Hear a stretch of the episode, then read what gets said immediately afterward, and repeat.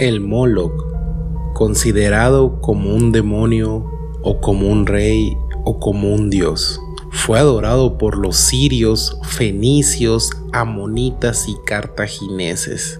Para ellos era el espíritu del fuego purificante al cual le rendían culto y sacrificaban niños quemándolos vivos para que este ser pudiera devorar sus almas. Definitivamente una de las peores deidades de la antigüedad y que hasta el día de hoy sigue presente pero oculto en las sombras de la élite. ¿Quieres saber más sobre este ser? ¿Te interesa conocer la historia de dónde surgió? ¿Quieres saber qué ritos extraños hacen los líderes del mundo? Yo te lo cuento. Yo soy Diego Tello y que empiece a cocinarse el misterio.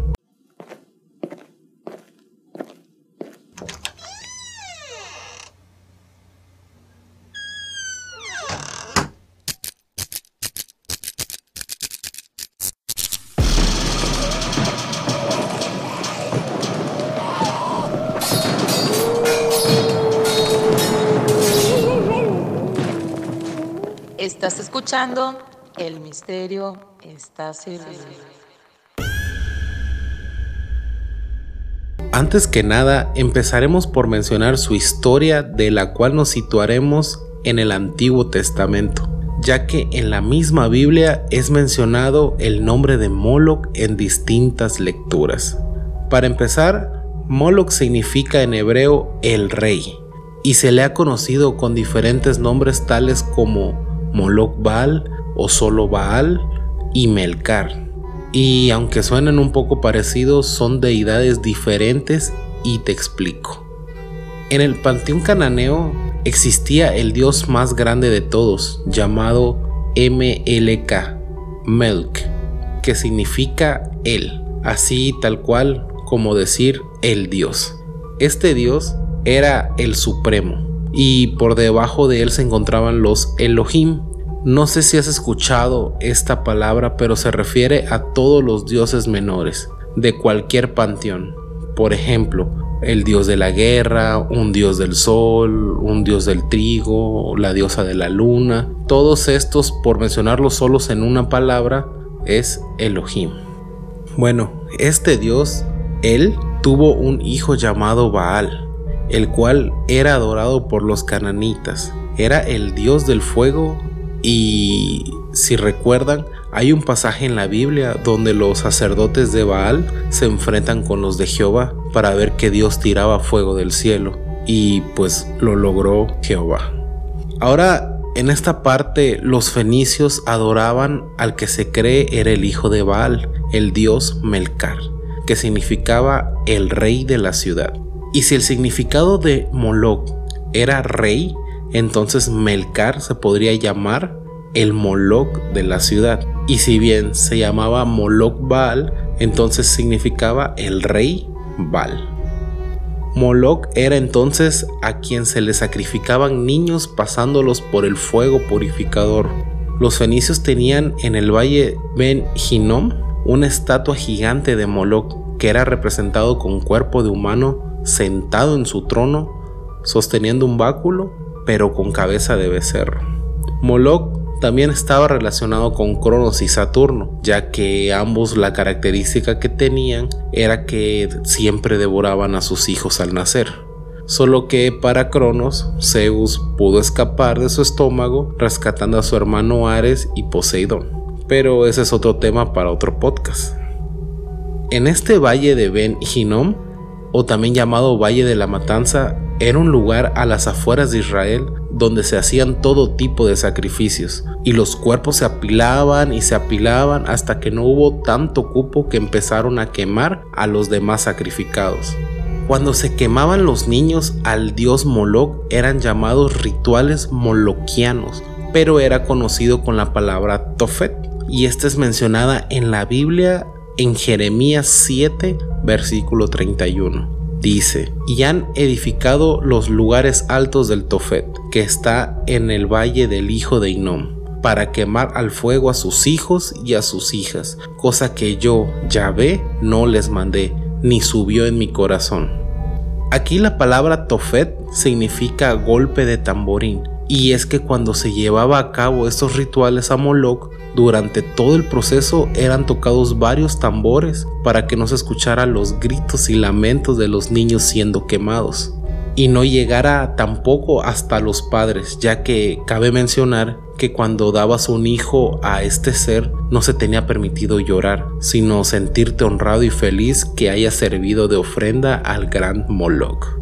En Jeremías 32, versículo 35 dice, Y edificaron lugares altos a Baal, los cuales están en el valle del hijo de Inom, para hacer pasar por el fuego sus hijos y sus hijas a Moloch, lo cual no les mandé ni me vino al pensamiento que hiciesen esta abominación, para hacer pecar a Judá.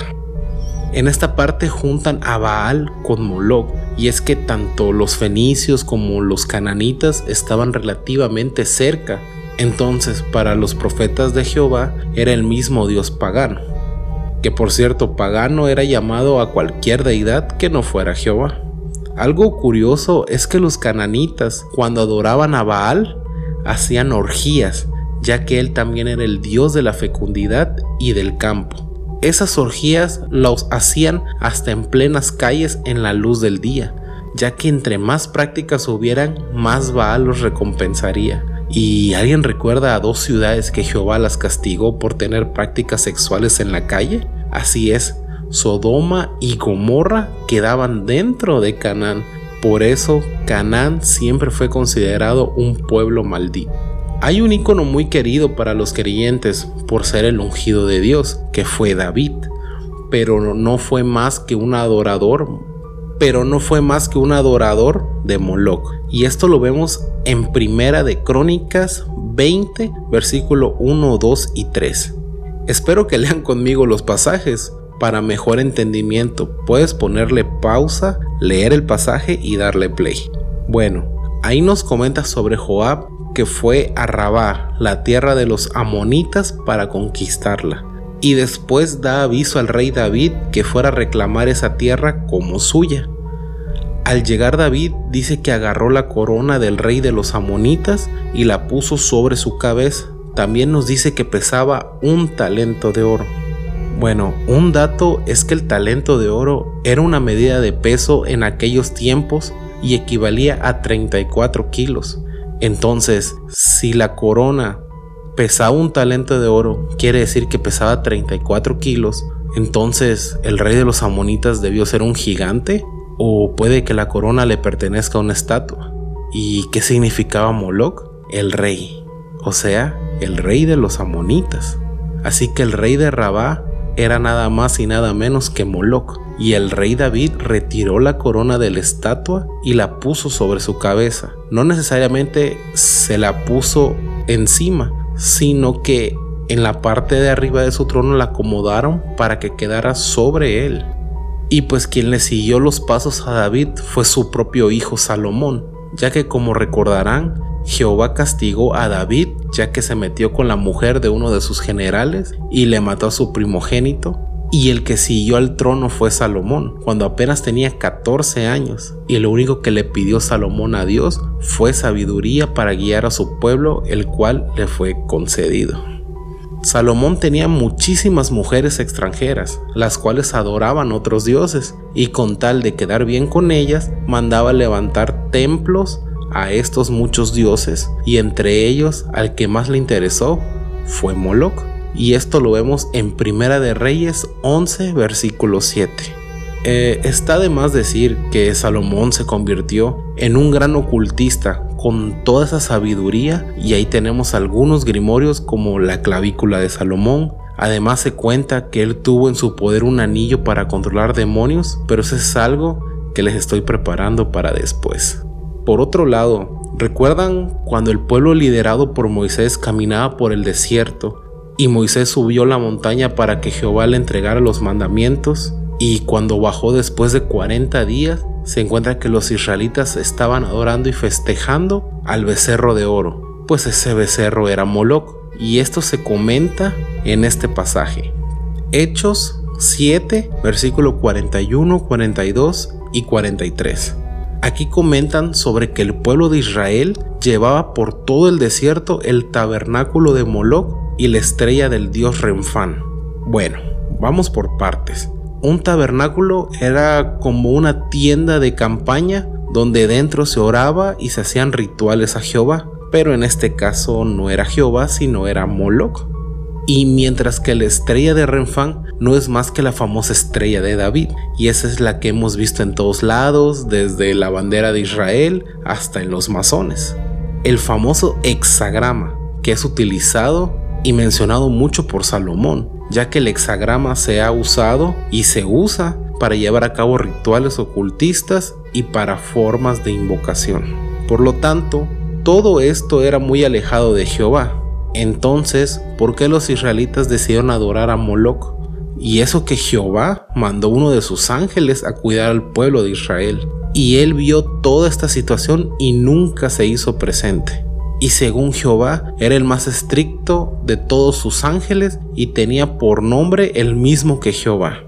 Un dato poco interesante o perturbador es que en textos apócrifos y algunos cabalistas aseguran que este ángel era Metatrón. Pero bueno, hablar de Metatrón es un tema un poco extenso. Pero para los que no conocen a este ángel, les haré un podcast especial sobre él y sobre todo sobre el cubo de Metatrón.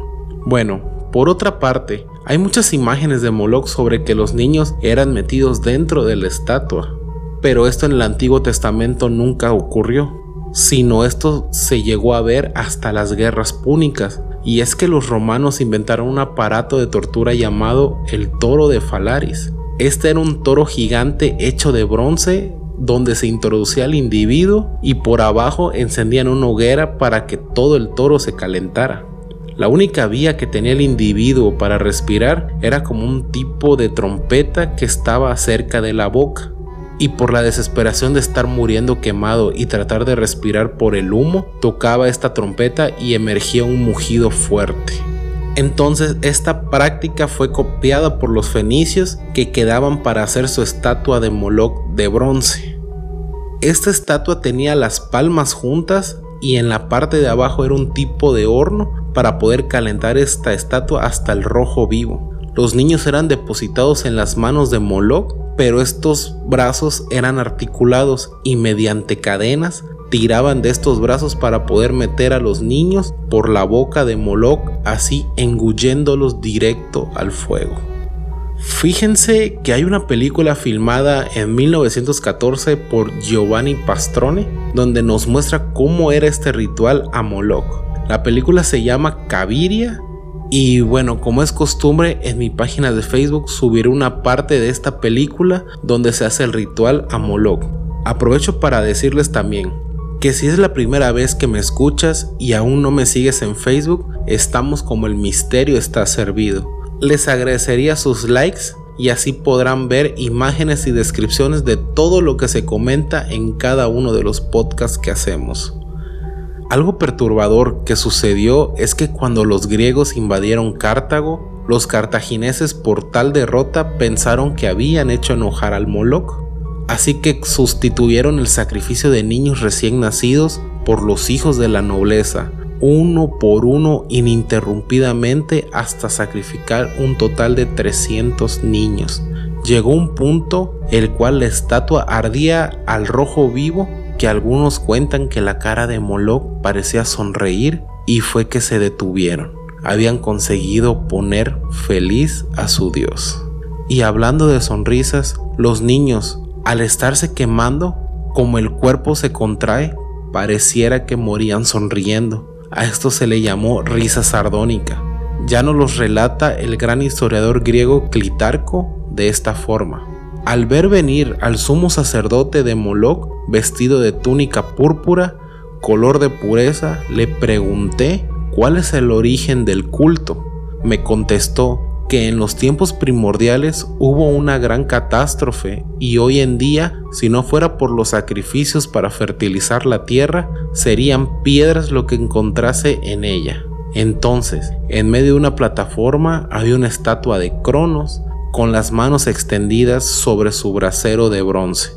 Las llamas que engullen a los niños, Cuando las llamas alcanzan el cuerpo, sus miembros se contraen y la boca abierta casi parece sonreír, hasta que el cuerpo contraído se desliza resbalando al fondo del brasero. Así es que esta mueca se conoce como risa sardónica, puesto que ríen al morir. La religión hebrea entró en conflicto con el culto de los moloquitas, ya que debido a la expansión del imperio romano fue la que propició la caída del culto a Moloch. Como muchas otras deidades que aparecen en la Biblia, Moloch encontró un lugar en la demonología medieval, y en ella aparece como un demonio que encontraba placer en provocar el llanto de las madres a las que le robaba el alma a sus hijos. Y en mi opinión, siento que los humanos siempre hemos querido llamarle dioses a cosas que nos trascienden. Como decían los griegos, los humanos somos los juguetes de los dioses, porque existimos a merced de fuerzas más grandes que nosotros. Sea verdad o no, sabemos que estos trágicos rituales desafían la cordura de todo aquel que lo practicara. Sin embargo, también Jehová pedía sacrificios de los primogénitos. Entonces, todos los dioses básicamente los podemos medir con la misma regla. Así como Baal Moloch y Melcar eran confundidos, puede que el dios El, Melk, fuera confundido con Jehová. Y es que, según la mitología cananea, el dios El no era nada parecido a su hijo, él era pura bondad y amor. Y bueno, ahí te va un dato para que pienses. ¿Por qué Dios Jehová en el Antiguo Testamento fue el creador del diluvio? Castigaba a mano dura sin importarle nada. ¿Fue básicamente un genocida? y después del Nuevo Testamento es puro amor. Y aparte manda a su Hijo para absolvernos de nuestros pecados y demás. Pienso que Jehová fue cambiado por el Dios Él. Pero por supuesto no tienes por qué creer esto, solo es una opinión propia. y bueno, ya para cerrar esta parte sobre la historia de Moloch, después de la caída se siguieron llevando a cabo rituales y venerando a este dios bajo las sombras hasta nuestros días. ¿Quieres saber por qué Moloch es representado en la forma de un búho para los Illuminatis? ¿Quieres saber los ritos extraños que hacen los líderes del mundo? ¿O quieres saber cómo es venerado Moloch en nuestros días? Yo te lo cuento, pero en la segunda parte de este episodio. Si el podcast te pareció interesante, házmelo saber en los comentarios de Facebook y si puedes sígueme en la plataforma que me estés escuchando para notificarte cada que subo un nuevo podcast. Yo soy Diego Tello y aún el misterio no está completo. Espéralo.